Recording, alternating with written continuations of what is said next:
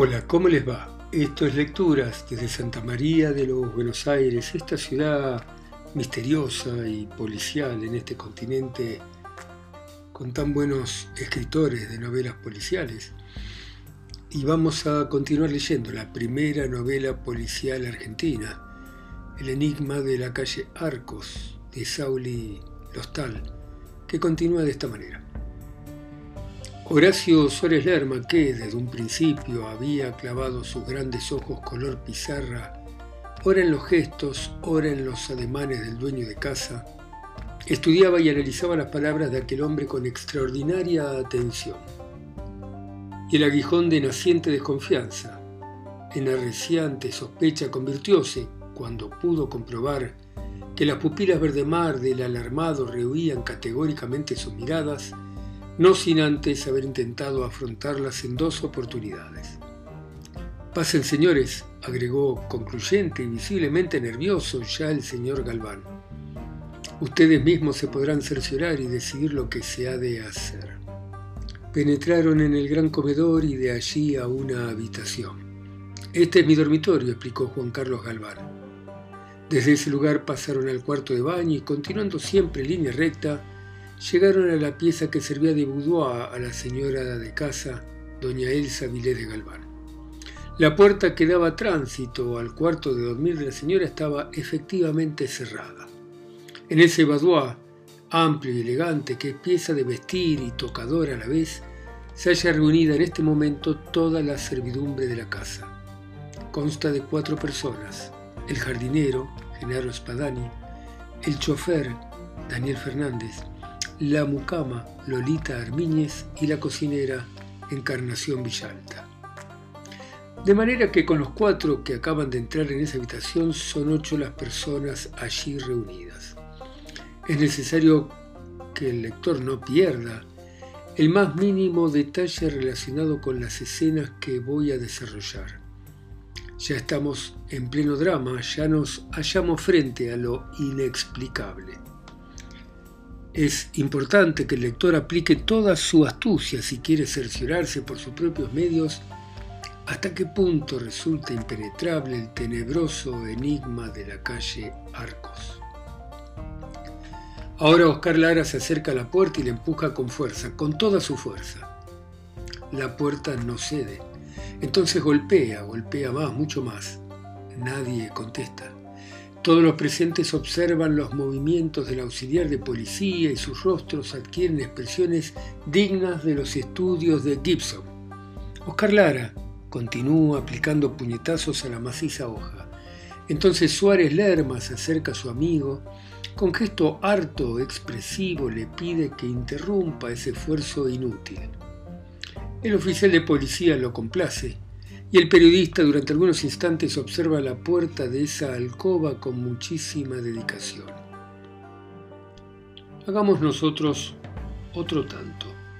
Entre esa fornida hoja de óptimo roble, el marco y el piso, no hay ninguna rendija que alcance a admitir la introducción de un cabello. Esa puerta no está dotada de ninguna cerradura. Tiene tan solo fijada con dos pequeños tornillos un diminuto pasamano de bronce que facilita el manejo de la hoja cuando la puerta está abierta. Después, nada más. Arriba, abajo, a lo largo de la pared, nada. Ninguna claraboya o tragaluz, nada, absolutamente nada. Ninguna abertura, grieta o hendidura, ni el más insignificante agujero. El joven cronista ha visto todo esto y se ha convencido pero como ya expresa de irreductible sospecha, insinúa a su amigo Lara la conveniencia de no echar abajo la puerta, sino de practicar un ancho boquete en la hoja por medio de un barreno, hacha o martillo.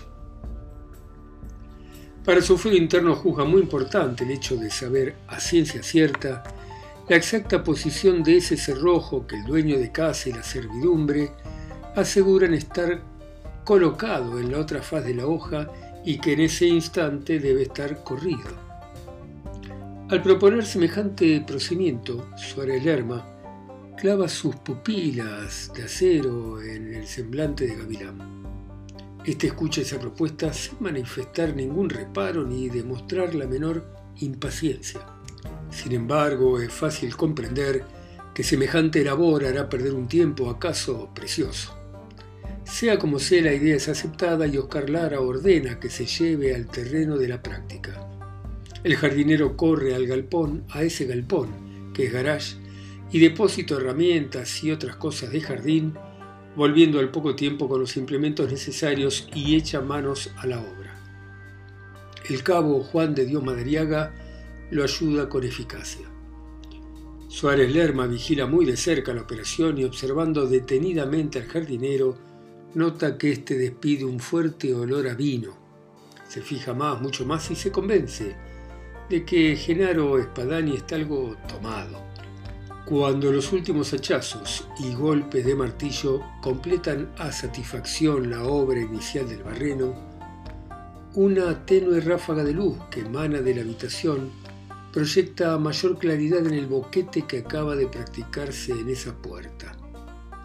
El primero en escrutar el interior de aquel aposento es Oscar Lara, después el dueño de casa y luego Horacio Suárez Lerma. Los tres convienen en que no es posible ver claramente, en efecto.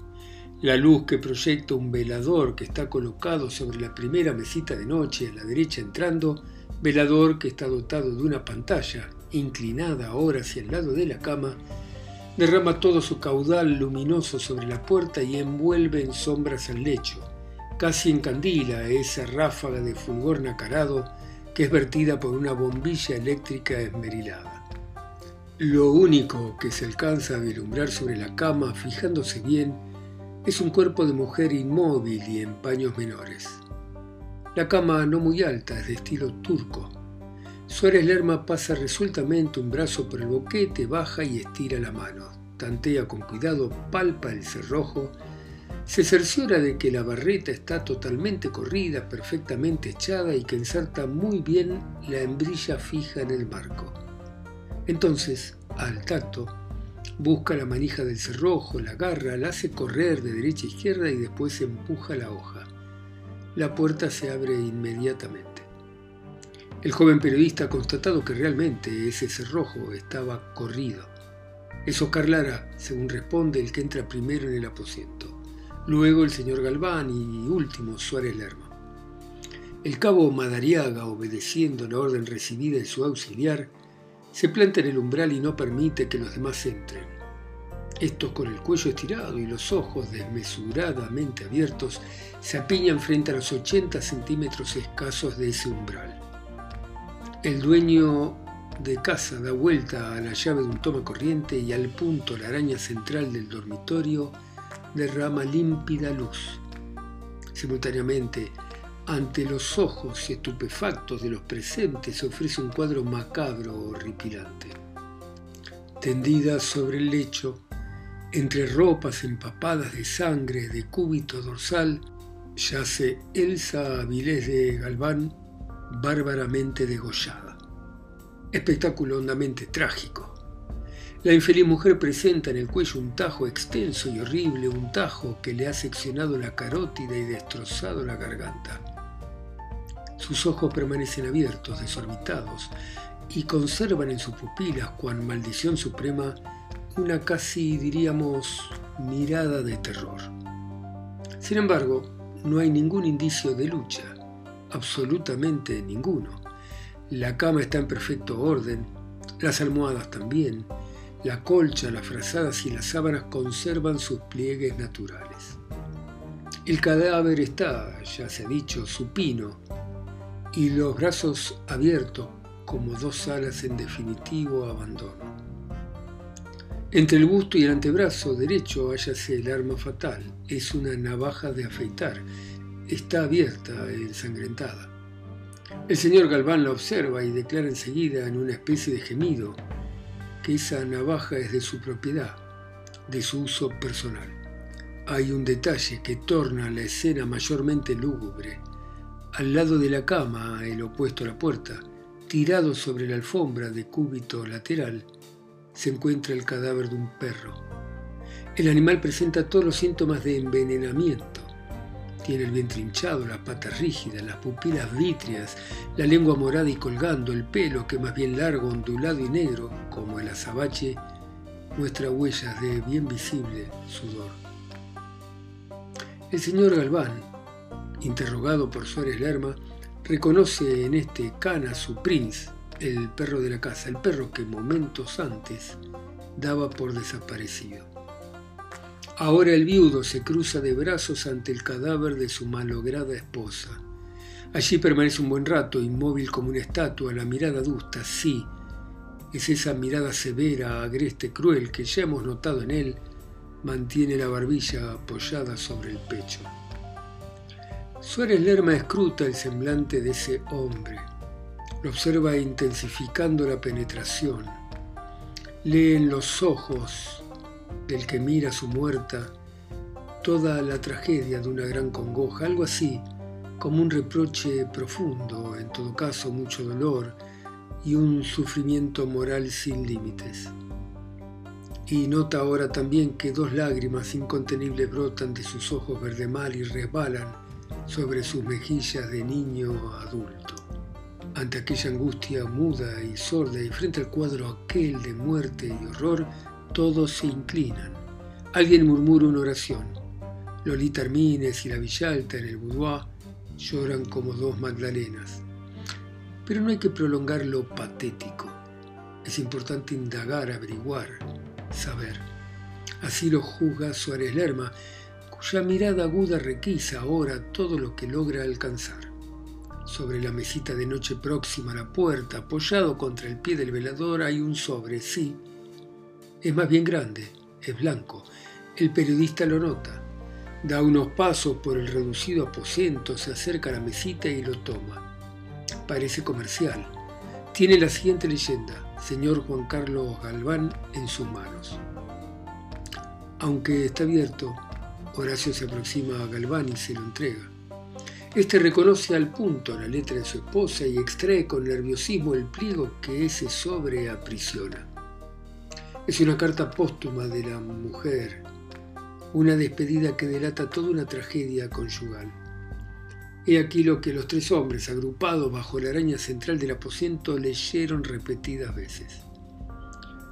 Cansada de tu conducta infame, no encuentro más fuerza para soportar esta vida. Yo me elimino. Y ni al tomar esta resolución amarga y tan triste puedo perdonarte, la que fue tu esposa Elsa. Buenos Aires, agosto 2 de... Postdata, no te aflijas por el Prince. Siempre te dije que me acompañaría hasta la muerte. Suárez Lerma lee esa esquela varias veces, observa el sobre, analiza el papel de carta, examina ambas cosas el trasluz, finalmente le pregunta al dueño de casa. ¿Esa letra es realmente de su esposa? Sí, señor, sí, clama el otro con honda aflicción y agrega, es su letra, absolutamente la suya, fina, elegante, apretada. Más tarde, sépalo el lector desde ya. Los peritajes caligráficos coincidieron en reconocer y comprobar que se trataba de una carta escrita efectivamente de puño y letra de la extinta. Algo más rotundo aún, los peritos calígrafos, evacuando una segunda consulta del magistrado que intervino en la instructoría de este fantástico afer, aseguraron que la autora debía de haber escrito esa carta durante un estado físico tranquilo y normal, ya que los rasgos caligráficos, absolutamente sui generis, coinciden exactamente con los de otras cartas que la misma autora había escrito en fechas distintas de su vida y tratando tópicos de índole diversa. Y en realidad, cuando el misterio fue totalmente aclarado, resultó que los peritos calígrafos habían sido de una exactitud sorprendente. La contestación categórica de Galván pareció no haber dejado convencido al joven reportero. En la turbulenta cabeza del muchacho no cabía aún la convicción de que se tratara de un suicidio. El cronista policial de ahora, trocado bruscamente en absurdo detective y persiguiendo con tenacidad inconcebible una sospecha incongruente, continuó atisbando como un buscador paradójico. Sin embargo, tuvo que convenir consigo que después de la ya archianalizada puerta de roble, la única abertura que había en ese cuarto, sumando techo, pisos y paredes, era la ventana que daba sobre esa galería. Una ventana así, que por el lado exterior estaba provista de una recia reja de estilo colonial, dotada de formidables barrotes gruesos y sólidos en perfecto estado todos y bien embutidos en la pared medianera. De día esa ventana se hallaba en condiciones de dar paso a la luz, pero en aquellos momentos se encontrábase herméticamente cerrada, con sus vidrios intactos, los postigos que eran de pino bien cerrados y cual rotundo mentí final y concluyente a su descabellada sospecha, atravesado por una tranca de madera dura como el acero, bien ensartada en los dos soportes de hierro que en forma de ganchos hallábanse perfectamente empotrados en esa pared del cuarto macabro. Ni una abertura más, después de esa puerta harto analizada y de esa ventana hermética infranqueable, ni un pequeño tragaluz, ni una rendija siquiera en el trágico cuarto, nada, nada, nada más. Suárez Lerma observa y medita. Es menester rendirse la evidencia, no hay más remedio. Insistir en la otra idea es locura. En efecto, si no es un suicidio, es entonces un horrendo crimen. Qué enorme insensatez. Esa ventana bien cerrada y provista de una formidable reja externa desmiente la hipótesis.